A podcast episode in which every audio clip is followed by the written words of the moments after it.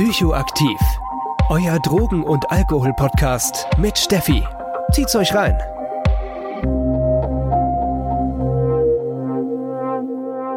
Ja, willkommen zu einer neuen Folge Psychoaktiv Podcast. Wir haben jetzt die zweite Folge unserer kleinen Reihe zu Psychedelika und diesmal geht es nicht um eine Substanz, sondern wir reden heute übers Microdosing.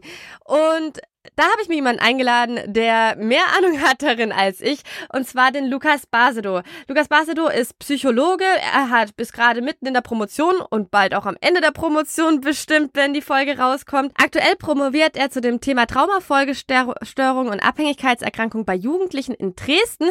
Dafür ist er aber nicht hier, denn er hat nämlich seine Masterarbeit übers Microdosing geschrieben und darüber reden wir heute. Lukas, cool, dass du da bist. Ja, hi, ich freue mich hier zu sein. Habe ich noch was in der Vorstellung vergessen? Ähm, nö, also was man vielleicht noch erwähnen könnte, ich mache noch neben der Arbeit, bin ich so ein bisschen involviert im Feld. Ich arbeite beim Safer Nightlife Projekt in Dresden, bei der Apotheke Dresden mit. Ähm, genau, war gerade letzte Woche auf einem Festival zum Safer Nightlife Support. Und ich bin noch äh, Mitglied und im Partizipationsbeirat der Mind Foundation, äh, die in Berlin sitzt. Genau. Fangen wir vielleicht mal ganz basisch an. Was ist eigentlich Microdosing? Ja, das ist direkt eine gute Frage. ähm, also, ich sag mal so, was generell darunter verstanden wird, ist so die eine Sache, dass, und zwar, das ist, dass man von einer psychedelischen Substanz eigentlich ähm, eine sehr geringe Menge nimmt. So eine Standardangabe sind immer so 10 Prozent einer normalen Dosis ungefähr. Ähm, mit dem Ziel, nicht die wirklichen psychedelischen Effekte zu kriegen, sondern das soll so unter dem normalen Effektlevel sein. Aber irgendeine Veränderung soll man trotzdem spüren. Also es soll irgendwas passieren, was aber nicht diese standardpsychedelischen Effekte hat, wie so leichte Pseudohalluzinationen oder dass man, dass so die Wahrnehmung verändert. Das soll nicht passieren, aber man soll ein bisschen sein Erleben verändern. Ja, also wie gesagt, 10 Prozent von der normalen Dosis. Das ist so diese gängige Idee dahinter. Ähm, jetzt weiß man, wenn man jetzt schon überlegt, merkt man schon, eine normale Dosis ist natürlich nicht so ganz klar, was das ist. Deshalb variiert das so ein bisschen. Ne? Also das ist bei den Leuten ein bisschen unterschiedlich, was eine Microdosing ist. Also ähm, da gibt es ein bisschen Variationen auf jeden Fall. Ich höre dann auch immer manchmal so spannende Sachen wie, ich habe eine große Microdose genommen. Ich so, ah, spa spannend, was bedeutet das denn ganz, ganz faktisch? Ja, das ist so ein bisschen das Problem direkt, ne? dass das nicht so ganz klar ist, wo die Microdose anfängt. Dann gibt es noch manche Leute, die benutzen den Begriff Mini-Dose, das dann so dazwischen ist irgendwie. Also das ist vielleicht ganz gut am, am LSD-Beispiel, ist immer ganz gut zu machen, weil man da die Mikrogramm-Dosierung hat. Und dann wird man sagen, die Standarddose sind 100 Mikrogramm, wobei man sich da auch drüber streiten kann. Dann wäre die Microdose 10 Mikrogramm ungefähr. Wobei manche Leute auch sagen, ja, bis zu 20 kann man das auch machen. Aber ab 50 wäre dann vielleicht schon eine Mini-Dose oder so. Das ist halt so nicht ganz klar abgesteckt, das Feld. Ne? Du hast jetzt ja gerade schon LSD erwähnt. Also LSD ist auf jeden Fall eine Substanz, mit denen Microdosing stattfindet. Gibt es neben LSD noch andere Substanzen?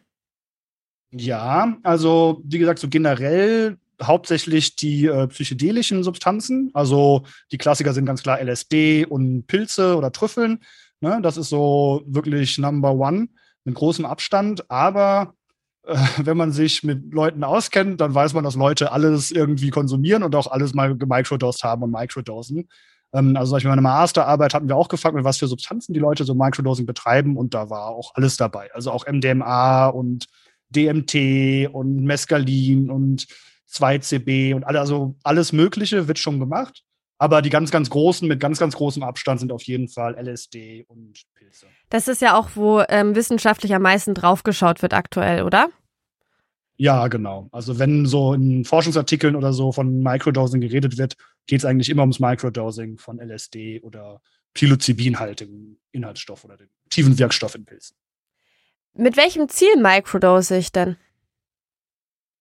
Ja, das ist ein bisschen unterschiedlich. Ähm, also ich finde das immer eine ganz schöne Beschreibung. Es gibt ein Buch von einer Frau, die über das Microdosing geschrieben hat, ähm, ich glaube aus den USA, und die nannte ihr Buch A Very Good Day, also ein sehr guter Tag. Und so beschreibt die das so ein bisschen, die Effekte und so beschreiben auch viele Nutzer das, dass die einfach sagen, ja, wenn ich das mache, dann funktioniert irgendwie alles, dann habe ich einfach einen guten Tag. Dann bin ich vielleicht ein bisschen konzentrierter, ein bisschen aktiver, ein bisschen involvierter im Leben. Ne, das ist so dieses eine ein bisschen diffuse, was die Leute oft beschreiben, halt irgendwie geht's mir da besser und das ist nur einfach ein guter Tag. Ähm, aber es gibt auch so ein paar spezifische Sachen, die die Leute wirklich erreichen wollen. Generell äh, ein Ding ist immer so verbesserte äh, Konzentration und Aufmerksamkeit, verbesserte Kreativität ähm, und so auch wirklich so Performance-Steigerung so ein bisschen, also dass die dann auf der Arbeit einfach besser agieren können und ein bisschen äh, besser arbeiten einfach. Und dann als letzten Punkt gibt es halt noch so, dass die irgendwie merken, psychische Symptome können die damit lindern. Also wirklich, dass sie merken, irgendwie ihre, ihre Probleme, die sie haben, die werden damit einfach weniger irgendwie. Also eine Selbstmedikation tatsächlich. Gibt es spezifische Krankheiten ähm, oder psychische Erkrankungen, wo sozusagen eine wirklich positive Wirkung durch Microdosing zugeordnet wird? Ähm, ja, kommt jetzt darauf an, wen man fragt. Also so forschungstechnisch äh, noch nicht. Also es gibt jetzt noch keine klinischen Studien zu irgendeinem Krankheitsbild, ne? also körperlich oder psychisch. Ähm, aber wenn man so die Nutzer und Nutzerinnen dann fragt, so warum macht ihr das denn eigentlich und was wollt ihr damit so erreichen, ähm, ist das relativ breit gefächert. Also relativ groß, also einen großen Anteil würde ich einschätzen, sind depressive Störungen und ADHS, also so Aufmerksamkeitsdefizite. Ähm, das würde ich sagen, ist wirklich ganz oben dabei. Ich habe das aber auch schon in Berichten gehört, dass es so körperliche Immunsystemsachen damit sich irgendwie besser anfühlen. Das gibt's auch. Und generell auch wieder für eigentlich alle psychischen Störungen hat mal irgendjemand das schon benutzt und gesagt, das funktioniert so. Aber generell ganz oben ADHS und Depression.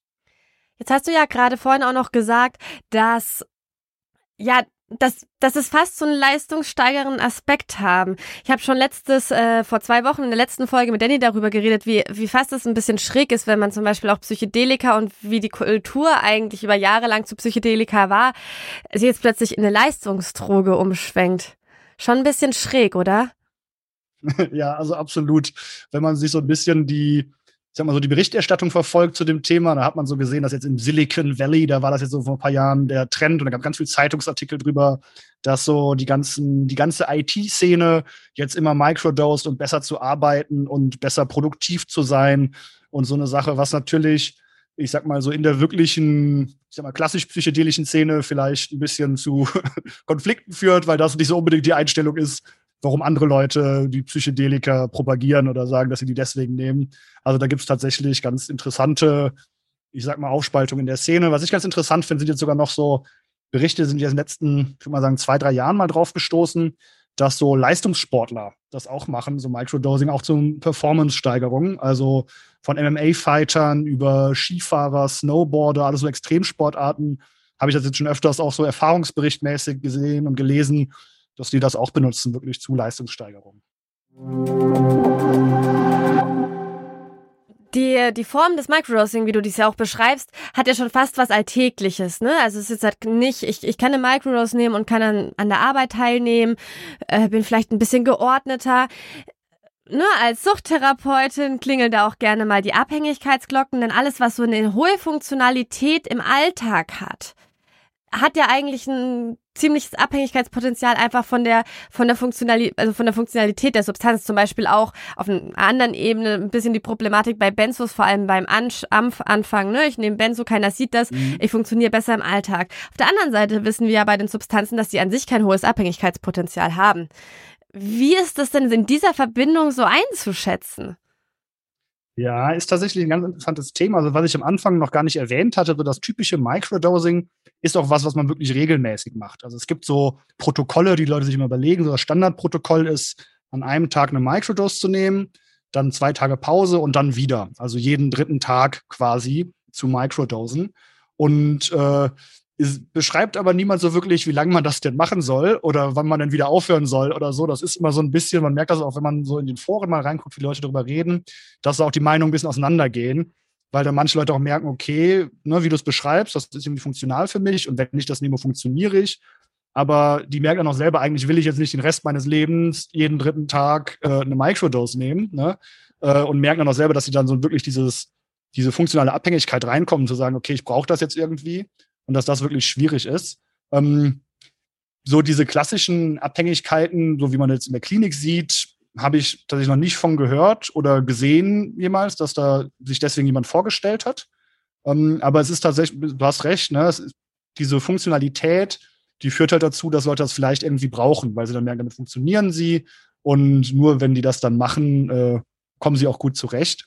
Also das äh, hört man dann auch, dass da nicht so wirklich diese langfristigen Verbesserungen über den Konsum hinaus, die stellen sich nicht unbedingt so ein. Du hast gerade was super Spannendes gesagt. Und zwar hast du gesagt, die haben wie so ein Protokoll. Das heißt, es wird eine klare Konsumregel und Konsumkompetenz um dieses Microdosing gelegt. Und das ist ja tatsächlich eine Sache, die erstmal vor Abhängigkeit schützt. Ne? Ein bewusster Konsum ist zum Beispiel ein großer Schutzfaktor, eine Abhängigkeitserkrankung zu entwickeln. Und was wir jetzt mal zum Beispiel bei, ich nehme mal das Beispiel Cannabis-Selbstmedikation und ich das aber intuitiv immer, wenn ich denke, dass ich es brauche, mache, hat das ja einen ganz anderen Effekt für mich und für mein Abhängigkeitspotenzial, als wenn ich Protokoll führe und sage so hier jeden zweiten Tag, zwei Tage Pause, äh, am besten schriftlich. Ne? Das ist ja im Prinzip eine hohe Konsumkompetenz innerhalb der Szene dann auch. Ja, auf jeden Fall. Also das hat, äh, also auch dadurch, dass das oft in diesem Kontext eingesetzt wird von Performance Enhancement und sowas, ist das oft in dieser, sage ich mal, Szene angeordnet von Self-Improvement und Verbesserung und alles aufzeichnen und dass die Leute, wie gesagt, wirklich Protokolle haben, wann die das irgendwie machen, um so die optimalen Leistungssteigerungen zu, äh, zu, zu kriegen irgendwie. Also das ist äh, ja ein bisschen anderes als so der typische, sage ich mal, Psychedelika-Konsum das ist, ja. Ja, super spannend. So, jetzt haben wir mal kurz das Abhängigkeitspotenzial ähm, bequatscht. Wie schaut es denn mit anderen unerwünschten Wirkungen vom Microdosing aus? Ja, das ist noch äh, ja auch ein bisschen unklar. Weiß man auch noch nicht so viel. Ich äh, persönlich würde immer sagen, dass die, die größte Problematik daran ist, dass man sich verschätzt in der Dosis ähm, weil die Leute das halt, wie gesagt, wirklich im Alltag benutzen, ja, und Auto fahren und arbeiten gehen auf einer Microdose, aber wenn man sich da halt mal vertut und wenn man dann statt 20 Mikrogramm LSD vielleicht doch mal 40 aus Versehen genommen hat, dann merkt man ganz schnell, man ist gar nicht mehr so funktional und sollte vielleicht nicht hinterm Steuer sitzen. Und das kann wirklich irgendwie schon zu Problemen führen, ne? dass man sich da wirklich einmal vertut in der Dosierung. Und die ist ja zum Beispiel auch mit Pilzen gar nicht so einfach, ne? weil man nicht genau weiß, wo im Pflanzenmaterial wie viel Wirkstoff drin ist und das verteilt sich dann nicht immer so gut. Also das ist schon mal ein großes Problem.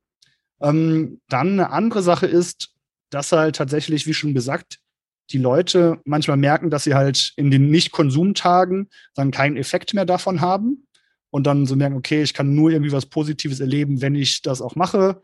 Aber weil die halt schon, wie du gesagt hast, mit so einer Konsumkompetenz rangehen, merken die dann auch direkt, dass das passt irgendwie nicht so ganz. Und das ist dann gar nicht so, so schön für die und so erfüllend, wie sie gedacht haben. Ähm, dann gibt es noch das Risiko, was es eigentlich beim Konsum aller psychedelischen Substanzen gibt, ist so, dass man so, ich sag mal, nachtragende Zustände noch hat. Also, dass man psychedelische Substanzen konsumiert hat und dann aber so ein paar Tage später noch merkt, das ist irgendwie immer noch alles ein bisschen merkwürdig und ein bisschen komisch und ich bin irgendwie in einem Geisteszustand, wo ich nicht unbedingt sein möchte. Das kann tatsächlich auch bei Microdosen vorkommen. Das ich sag mal, geläufiger äh, bei den höheren Dosierungen, aber auch bei Microdosing kann das vorkommen. Und dann gibt es noch so eine, äh, ich sag mal, eine biologische Diskussion, da bin ich nicht der Experte für, aber es ist wohl so, dass der, ähm, dass so diese Psychedelika, diese äh, bestimmten Rezeptor ähm, als Agonist wirken, der irgendwas mit dem Herzen zu tun hat und dass die regelmäßige äh, Aktivierung dieses Rezeptors wohl zu Problemen mit dem Herzen führen könnte. Ich bin mir da nicht mehr genau ganz sicher, welcher Rezeptor das ist und was genau da jetzt wirklich passiert. Und eigentlich ganz sicher ist es auch noch nicht, ob das wirklich auftreten wird mit dem Microdosing. Aber das ist so schon mal aufgekommen in den Diskussionen, dass das äh, doch irgendwie bestehen könnte, wenn man eine psychedelische Substanz sehr regelmäßig konsumiert, also wochenlang, zwei, dreimal die Woche, äh, dass das vielleicht zu so einer Problematik mit dem Herzen führen könnte.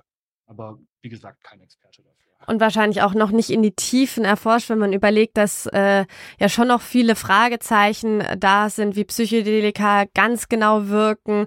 Ist es ja natürlich immer logischer, so alles über die Wirkung hinaus ist ja dann meistens noch mehr äh, ja ein schwarzes Loch so ein bisschen. Ja, absolut. Also da gibt es wirklich, wenn überhaupt, nur sehr, sehr wenig zu. also noch systematisch hat sich das noch keiner wirklich angeguckt. Wie kommen wir denn eigentlich zu Microdosing? Also wie ist denn, äh, man kann ja eigentlich schon fast sagen, das ist schon gerade aktuell so ein bisschen ein Trend. Also ich meine, es ist ja im Prinzip in die breiten Medien geschwemmt. Wenn man sich, ähm, ja, wenn man sich halt irgendwelche Schlagzeilen anschaut, wie äh, ob das äh, Microdosing, LSD statt Kaffee, bla bla bla. Ne? Also es gab ja wirklich in den breiten Medien durchaus ähm, Artikel dazu. wie ist es denn zum Trend geworden? Oder kann man überhaupt sagen, dass es ein Trend ist? Ja, es ist tatsächlich eine ganz interessante Entwicklung, finde ich. Ähm, ich sehe das auf jeden Fall auch so, dass das ein klarer Trend ist und so ein bisschen Hype, ne? wie du sagst, die ganzen Medienartikel.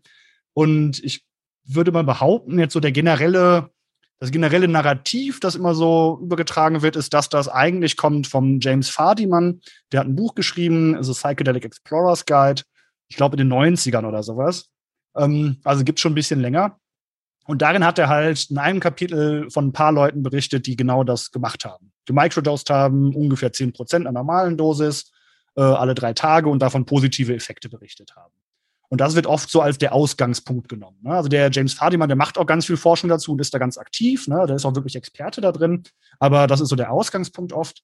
Und dann hat sich das so nach und nach haben das mehr Leute gemacht. Und ich kann dir nicht genau sagen, wie dieser Trend dann plötzlich ausgebrochen ist, aber das war jetzt so für, wann habe ich die Master geschrieben? 2018, vielleicht so 2013, 14 ging das so langsam los, würde ich schätzen. Und äh, ich vermute, dass es dann damit kam, dass das so in dieser Tech-Szene und Silicon Valley angekommen ist, dass dadurch das dann irgendwie so diesen Hype bekommen hat. Ähm, natürlich ist es aber so, dass auch schon vor den 90ern Leute psychedelische Substanzen in kleinen Dosierungen genommen haben. Ne? Also es gibt da äh, ein Buch The Science of Microdosing Psychedelics von dem Thorsten Passi.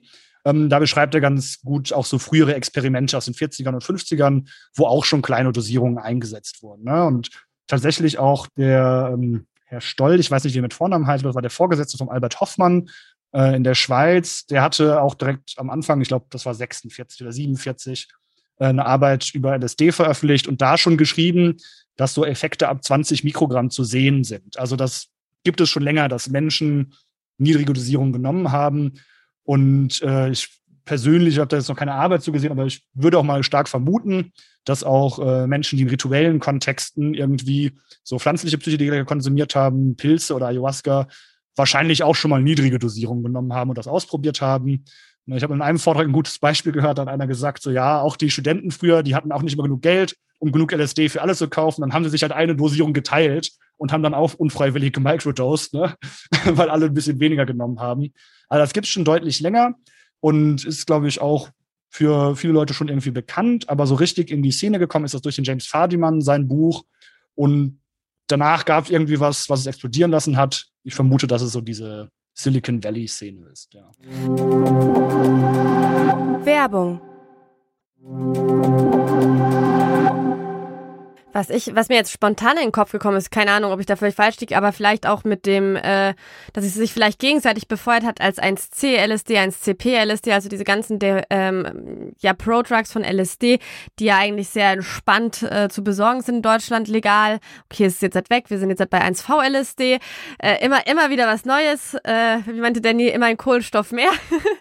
Und ähm, Genau, und, und das, das befeuert sich auch gegenseitig, weil man hat ja irgendwie das Gefühl, ne, es ist irgendwo legal, man kann es legal kaufen, man hat eben diesen Stress mit der Strafverfolgung nicht. Und auf der anderen Seite hat man eben diesen Trend, wo es nicht um krasse Räusche geht, sondern und das ist eigentlich fast schon wieder ein bisschen traurig, ne, eher von diesem gesellschaftsfähiger zu werden. Und ja. das, das, ja, wenn ich dann nur drüber nachdenke, macht das echt ein bisschen traurig, weil ich denke immer so diese, diese grundlegende Rauschfeindlichkeit, die wir einfach in Deutschland haben. Aber wenn es dann darum geht, sich irgendwie gesellschaftsfähiger zu machen, mehr in die Gesellschaft einzusteigen, da, da wird dann schon gar nicht mehr so genau drauf geschaut manchmal. Ja, also ich finde, das ist ein guter Punkt und ich glaube, das macht das auch so ein bisschen aus, warum das so populär ist und so diesen Reiz hat, weil es eben nicht ein Rausch ist, sondern halt nur irgendwie wirkt so als sehr nebenwirkungsarm dargestellt und irgendwie macht es einen fitter und schöner und toller, aber hat auch irgendwie keine große Nebenwirkung und hat halt nicht diese Assoziationen, die die, äh, sagen wir mal, höher dosierten Psychedelika Erfahrungen dann haben, dass das irgendwie so ein bisschen eine andere Szene wäre oder sowas. Das kann, ist so was für jeden, wird das immer dargestellt, ne? So sehr alltagsgesellschaftsfähig irgendwie. Ja, und das, das finde ich eben auch gerade so einen spannenden Punkt, weil andere leistungssteigernde Substanzen wie Amphetamin, aber auch Kokain sind ja doch durchaus verschrien, wenn man das sozusagen gesellschaftlich intern macht. Ich habe nicht das Gefühl, dass das beim Microdosing so extrem der Fall ist.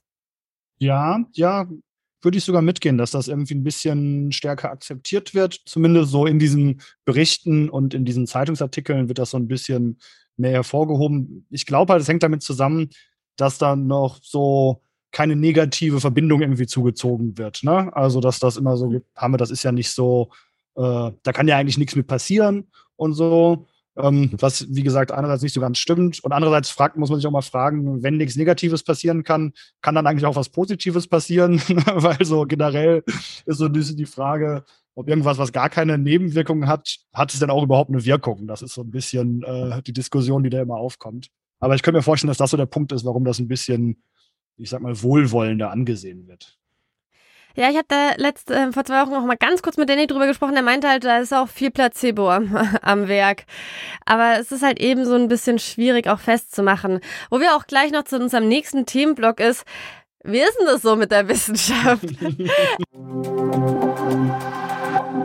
also mal ganz grundlegend, das sind viele Aussagen beruhen eben auf diese subjektive Wahrnehmung von Menschen, die das eben beschreiben. Diese Artikel beruhen auch darauf.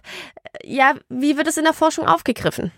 Ja, also es gibt einerseits so dieses wirklich einfach die Leute befragen. Ne? So, hey, warum nehmt ihr das? Wie viel nehmt ihr so? Welche Substanzen und so weiter?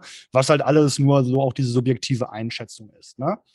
Und dann gibt so die nächste Stufe, was ich schon ganz interessant finde, ist Leute irgendwie so dabei zu begleiten, wenn die das machen. So, hey, ihr macht das sowieso, dann füllt auch vorher Fragebögen aus und nachher Fragebögen irgendwie. Das gibt's auch noch. Ähm, aber auch da ist es im Endeffekt, da wissen die Leute, dass sie microdosen und wissen, was sie davon haben wollen. Und ne, da spielt das auch, kann man nicht wirklich jetzt unterscheiden, ob das ein Placebo-Effekt ist oder nicht. Ähm, dann gibt es tatsächlich schon ein paar randomisierte, placebo-kontrollierte Studien, wo halt Leute wirklich ins Labor kommen und dann kriegen die irgendeine, meistens sind das, glaube ich, so Gelkapseln wahrscheinlich und da ist dann irgendwas drin. Meistens, die meisten Studien waren jetzt mit Psilocybin purem oder halt LSD und dann waren es zum Beispiel 15 und 20 Mikrogramm oder halt ein Placebo. Und dann kann man gucken, ob an diesem Tag im Labor irgendwelche Effekte zu sehen sind. Ähm, und da sind die Studien immer mal so, mal so fallen die aus. Es gibt immer welche, die zeigen irgendwelche Effekte, so bei so 10 Mikrogramm und 20 Mikrogramm, dass die Leute dann sagen, irgendwie habe ich was gemerkt. Aber dann gibt es auch wieder andere Studien, die sagen, da ist eigentlich jetzt nicht wirklich was passiert. Das ist so ein bisschen schwierig, wirklich ein klares Bild zu sehen. Es ist noch nicht so, dass man wirklich sagen könnte, okay, ist auf jeden Fall nur Placebo. Da hat nie jemand irgendwie gesagt, er wird irgendwas merken bei diesen 10, 20 Mikrogramm. Aber es ist auch nicht so, dass da wirklich konsistent die gleichen Werte immer oben sind, dass alle immer genau sagen, okay, ja, ich fühle mich konzentrierter oder ich fühle mich irgendwie besser. Ähm, das heißt, das ist noch nicht so ganz klar einfach. Und dazu kommt auch, das ist, was ich immer so als sehr schwierig ansehe, dass das, was die Leute berichten, schwierig ist, auf so ein Laborsetting zu übertragen. Ne? Wenn die sagen, okay, ich mache das irgendwie dreimal die Woche und an den Tagen bin ich irgendwie gut drauf, so, ja, wie simuliert man jetzt irgendwie gut drauf im Labor? Ne? Was fragt man da jemanden und was muss man da jetzt ankreuzen, um zu sagen, ja, heute ist irgendwie ein besserer Tag, weil das ja auch ganz viel damit zu tun hat, was man an dem Tag macht und wie man unterwegs ist und ob ich jetzt auf der Arbeit bin oder nicht. Ne? Ähm, das ist halt sehr, sehr schwierig rauszufinden. Es gibt ja schon jetzt eine ganz, ganz tolle Studie, die jetzt, ich glaube, dieses Jahr erst veröffentlicht wurde, wo Leute rekrutiert wurden, die auch vorhatten, Microdosing zu betreiben und haben das sozusagen sich auch selber besorgt. Aber dann haben die Forscher denen die Möglichkeit gegeben, sich selbst sozusagen zu blinden, dass die sozusagen selbst äh, Placebo-Kapseln erstellt haben, die Leute, und dann selbst so ein Experiment gemacht haben, dass sie die Kapseln, sage ich mal, durchgemischt haben, dass sie selber nicht wussten, ob sie jetzt eine Placebo-Kapsel nehmen oder halt eine, äh, eine Microdosing-Kapsel. Ähm, und das dann auch über mehrere Wochen so begleitet, also wirklich so ein Real-Life-Setting, mit einem Blinding von den Teilnehmern und Teilnehmerinnen, was ich wirklich sehr toll fand, weil es so dieses Setting so sehr gut übernommen hat. Und da ist jetzt so das Ergebnis gewesen, dass da wirklich, das nicht wirklich zu unterscheiden ist, die Effekte von den Placebo-Effekten. Es gibt ganz klar einen Effekt, das hat man ganz klar gesehen, ne, dass sozusagen nach dem Microdosing und während dem Microdosing den Leuten es besser geht, die besser drauf sind als vor dem Microdosing und den Tagen, an denen sie das nicht betreiben. Aber dieser Effekt ist halt ähnlich stark für die Placebo als auch für die Microdose. Ja, das ist natürlich ein bisschen die Frage, was heißt das jetzt? Äh, das heißt, es gibt auf jeden Fall einen Effekt. Das heißt, wenn man microdosed, wahrscheinlich merkt man irgendwas. Ne? Aber dadurch, dass das halt, wie wir es schon öfter so erwähnt haben, so aufgehypt ist, so ein Trend ist, hat jeder, der das macht, wahrscheinlich schon mal davon gehört und stellt hm. sich darunter irgendwas vor. und hat so eine ganz starke Idee davon, was das ist. Das ist sowieso ein ganz großes Problem bei psychedelischen Studien momentan, dass die Leute ganz viel darüber wissen und ganz viele Ideen davon haben, was da passiert. Und das ganz stark beeinflusst, was dann am Ende bei rauskommt. Und ich habe tatsächlich letzte Woche oder vor zwei Wochen habe ich einen Vortrag gesehen von einem der Forscher, der an dieser Studie beteiligt war, diese Real-Life-Setting-Studie, und der hat auch nochmal erwähnt, dass das auf eine ganz starke Placebo-Effekte hinweist, dass da die Leute wirklich starke Erwartungen mit reinbringen und das dann total schwierig macht, auch zu unterscheiden, ob da jetzt wirklich ein Microdose-Effekt ist oder nicht. Ja? Also wenn man so starke Erwartungseffekte hat, dann könnte so die Microdose tatsächlich einen Effekt haben, aber die werden dann überlagert von diesem starken Überlager von diesem starken Erwartungseffekt was das halt sehr, sehr schwierig macht. Ja. Das ist noch so ein großes Ding und was halt noch gar nicht, meines Wissens nach, wenn es anders mhm. ist, korrigiert mich bitte, aber was es eigentlich noch gar nicht gibt, sind wirklich klinische Studien mit Microdosing, wo halt Leute mit wirklich psychiatrischen Symptomen äh, im Labor placebo kontrolliert eine Microdose bekommen haben. Und es, das wäre natürlich noch interessant, ne? Weil man muss sagen, wenn man sich das so anhört und anguckt, hört sich das eigentlich an, wie eines der besten psychiatrischen Medikamente. Es gibt keine Nebenwirkung eigentlich, wenn man das richtig dosiert, ne? Und die Symptome werden verringert und muss nur so regelmäßig einnehmen. Das hört sich ja sehr überzeugend an für ein Medikament. Und das wäre natürlich toll, wenn man jetzt sehen will, das funktioniert ganz klar. Ne? Jemand mit einer ADHS-Symptomatik, da ist das auf jeden Fall super effektiv. Wissen wir halt noch gar nicht. Gibt es, mhm. gar keine klinischen Studien zu. Und wäre aber interessant, weil ich auch so ein bisschen, naja, es gibt immer so manche Substanzen, da merkt man, die springen besser an bei Leuten, die bestimmte Defizite haben, als bei anderen Leuten. Ne? Also zum ein Beispiel, das ich mal bringe, sind zum Beispiel Benzos, die du auch schon erwähnt hast. Wenn ich totale Angst gerade habe oder so einen Angstzustand habe und dann Benzodiazepin nehme, dann denke ich wahrscheinlich, boah, was ist das für eine krasse Droge? Ich habe gerade voll was gemerkt und mir geht's viel besser. Aber wenn ich gerade total relaxed bin und es mir super gut geht und ich nehme Benzo, denke ich wahrscheinlich, okay, ist nichts passiert. Ne? Also das hat wirklich einen ganz starken Unterschied, wie du gerade drauf bist. Und vielleicht, das weiß man wirklich noch nicht, äh, ist es bei Microdosing auch so, dass es das, wenn bestimmte Sachen vorhanden sind, bestimmte Defizite vielleicht da sind, bestimmte Zustände da sind, dass es nur dann so wirklich die Wirkung entfalten kann, was so zu den Berichten halt passen würde, die die Leute immer wieder vorbringen, ne, dass es bei den Symptomen stark hilft. Genau, und, und wenn das dann sozusagen Menschen ohne irgendwelche Symptome konsumieren, jetzt, jetzt zeige ich mal was, sind es halt irgendwie auch ein bisschen wie Globuli.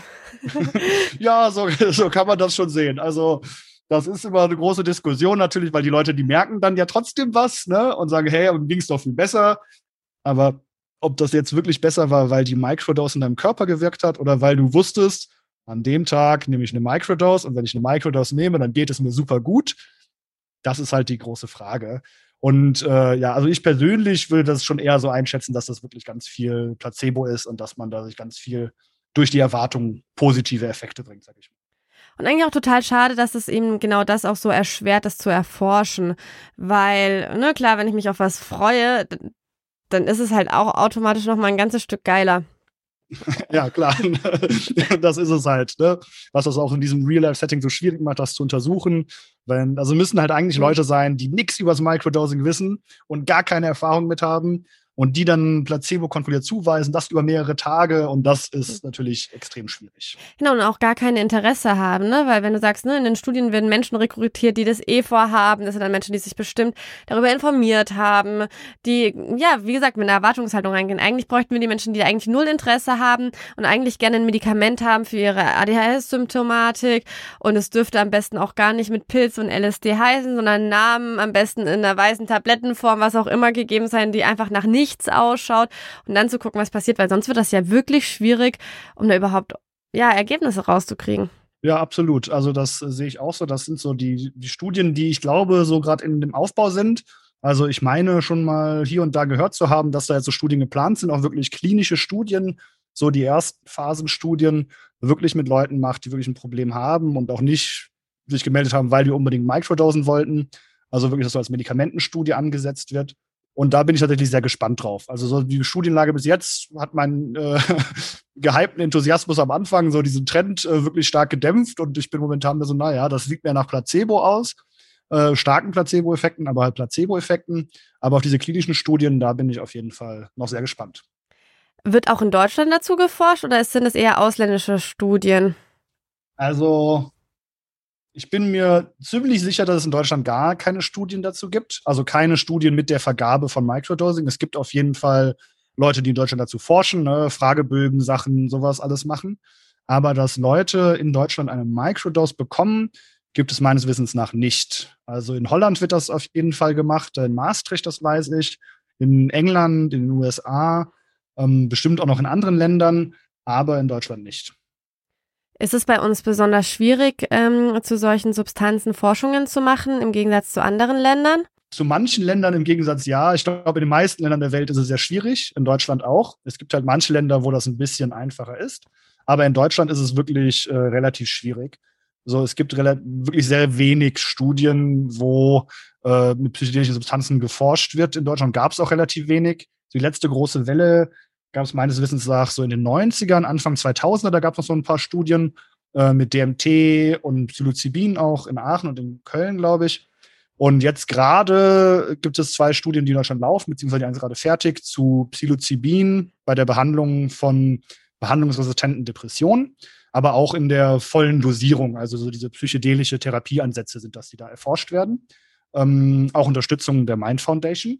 Ähm, aber äh, zu Microdosing gibt es da noch gar nichts. Und also, was man so mitbekommt, wie so der Antragprozess lief für diese großen Studien, das ist viel Arbeit. Und das ist wirklich eine große Herausforderung, äh, das irgendwie genehmigt zu bekommen. Und da braucht man Zeit und da braucht man Geld und da braucht man sehr viel Know-how. Und äh, auch wenn es ein bisschen schade ist, Prestige braucht man auch. Man muss auch gekannt sein und äh, jemand Bekanntes sein, um einfach sowas zu machen. Also ich bezweifle, dass irgendjemand in seiner Masterarbeit äh, dafür die Erlaubnis bekommen würde, um sowas zu starten. Das kann ich mir auch schlecht vorstellen, auf jeden Fall.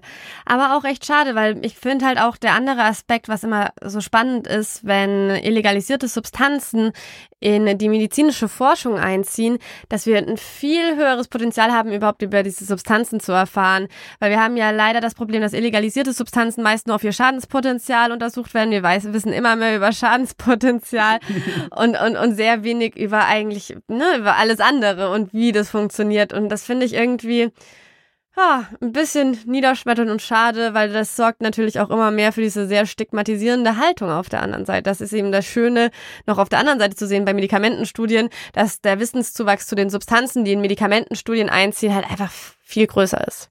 Ja, auf jeden Fall. Also es ist wirklich ein ganz klarer Unterschied, den man da sieht. Ne? Und man muss auch bedenken, andersrum kennt man das ja auch, dass man von den Medikamenten oft nur hört, äh, ob sie funktionieren oder nicht, aber dann vielleicht zu den Nebenwirkungen gar nicht so viel und was dann auch so viele Probleme auftreten können. Und dann ist halt mit den illegalisierten Substanzen hört man es nur andersrum, ne? Oh, was ja. da für Probleme auftreten können, aber weiß halt zu so diesem therapeutischen Potenzial, medizinischen Potenzial herzlich wenig. Ja. Absolut, das ist mir so richtig, richtig krass aufgefallen, als ich die Pregabalin-Folge gemacht habe, wo ich mir denke, starkes Entzugssymptom, Toleranzbildung, aber nö, so wirklich abhängig macht's vielleicht nur von Menschen, die heroinabhängig sind. Ah, das wage ich mal hier schwer zu bezweifeln, aber okay. Ja, Lukas, mega geil, was du uns für eine Übersicht gegeben hast. Äh, ich bin sehr froh, dich eingeladen zu haben. Du bist echt perfekt für diese Folge gewesen, vor allem, weil ich wirklich auch diese klare wissenschaftliche Herangehensweise wollte für den Podcast, weil ja wirklich, na, Konsumberichte hat man viele und ich finde Tripberichte sehr wichtig. Ich finde es auch sehr, sehr wichtig, dass sich darüber ausgetauscht wird. Ähm, trotz allem muss man auch immer sagen, jeder Trittbericht ist eine subjektive Wahrnehmung und bloß weil eine Substanz bei mir so wirkt, bedeutet das nicht, dass es die Substanz bei jemand anderen so wirkt. Das heißt, äh, auch immer so ein kleines, äh, ja, so eine kleine Notiz für alle, eine Erfahrung für mich selbst bedeutet nicht die gleiche Erfahrung für jemand anderen. Trippberichte sind wichtig, sind auch wichtig, um sich vielleicht an die Substanz heranzutasten, aber es wird niemals die Anleitung für den eigenen Rausch sein. Oder eben bei Microdosing für die eigene Wirkung. Das ist eben was anderes. Ja, absolut. Also da gehe ich 100% mit. Und äh, wie gesagt, man, wenn man keine Studie mit sich selber macht oder wirklich regulär macht, wo man nicht weiß, was man nimmt, dann kann man diese Erwartungseffekte einfach auch nicht ausschließen. Ne? Es gibt halt auch Leute, die machen das selber. Es gab mal, ich glaube, Gewern heißt, das ist so eine Internetpersönlichkeit, gewern.net. Der hat so ein eigenes Experiment gemacht, wo er das auch einfach selber sich äh, also gemicrodost hat, aber sich selber sozusagen Placebo kontrolliert hat und dann merkt man schon ein bisschen mehr, was Erwartungshaltung ist und was nicht. Und das spielt halt wirklich eine ganz, ganz große Rolle. Ähm, wie gesagt, diese Studien, die jetzt schon gemacht wurden mit der Placebo-Kontrolle, die zeigen das wirklich, dass da diese Erwartungshaltung einfach ganz viel mitspielt. Und gerade wenn es so subtile Effekte sind, ne, sowas wie, ah ja, ich habe einen guten Tag, ist halt leichter durch eine positive Erwartungshaltung zu erzielen, als eine äh, volle, ich auflösende, starke psychedelische Erfahrung.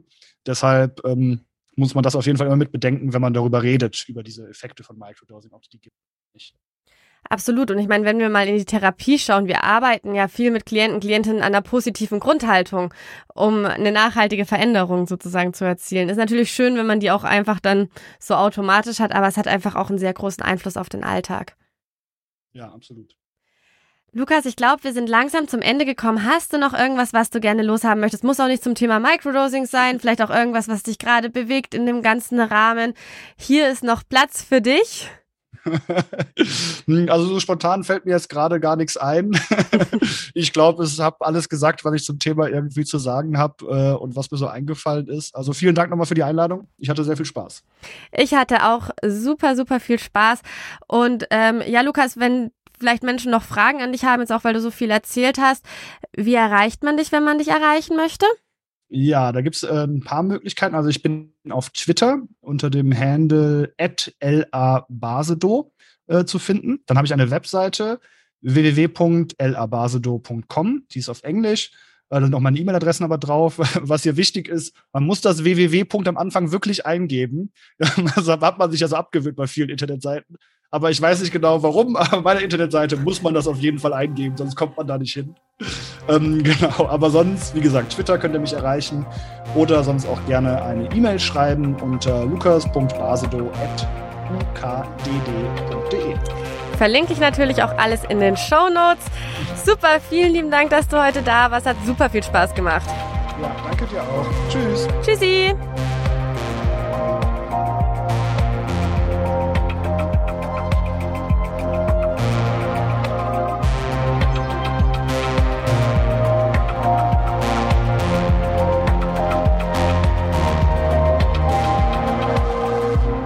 Das war Psychoaktiv, euer Drogen- und Alkohol-Podcast mit Steffi.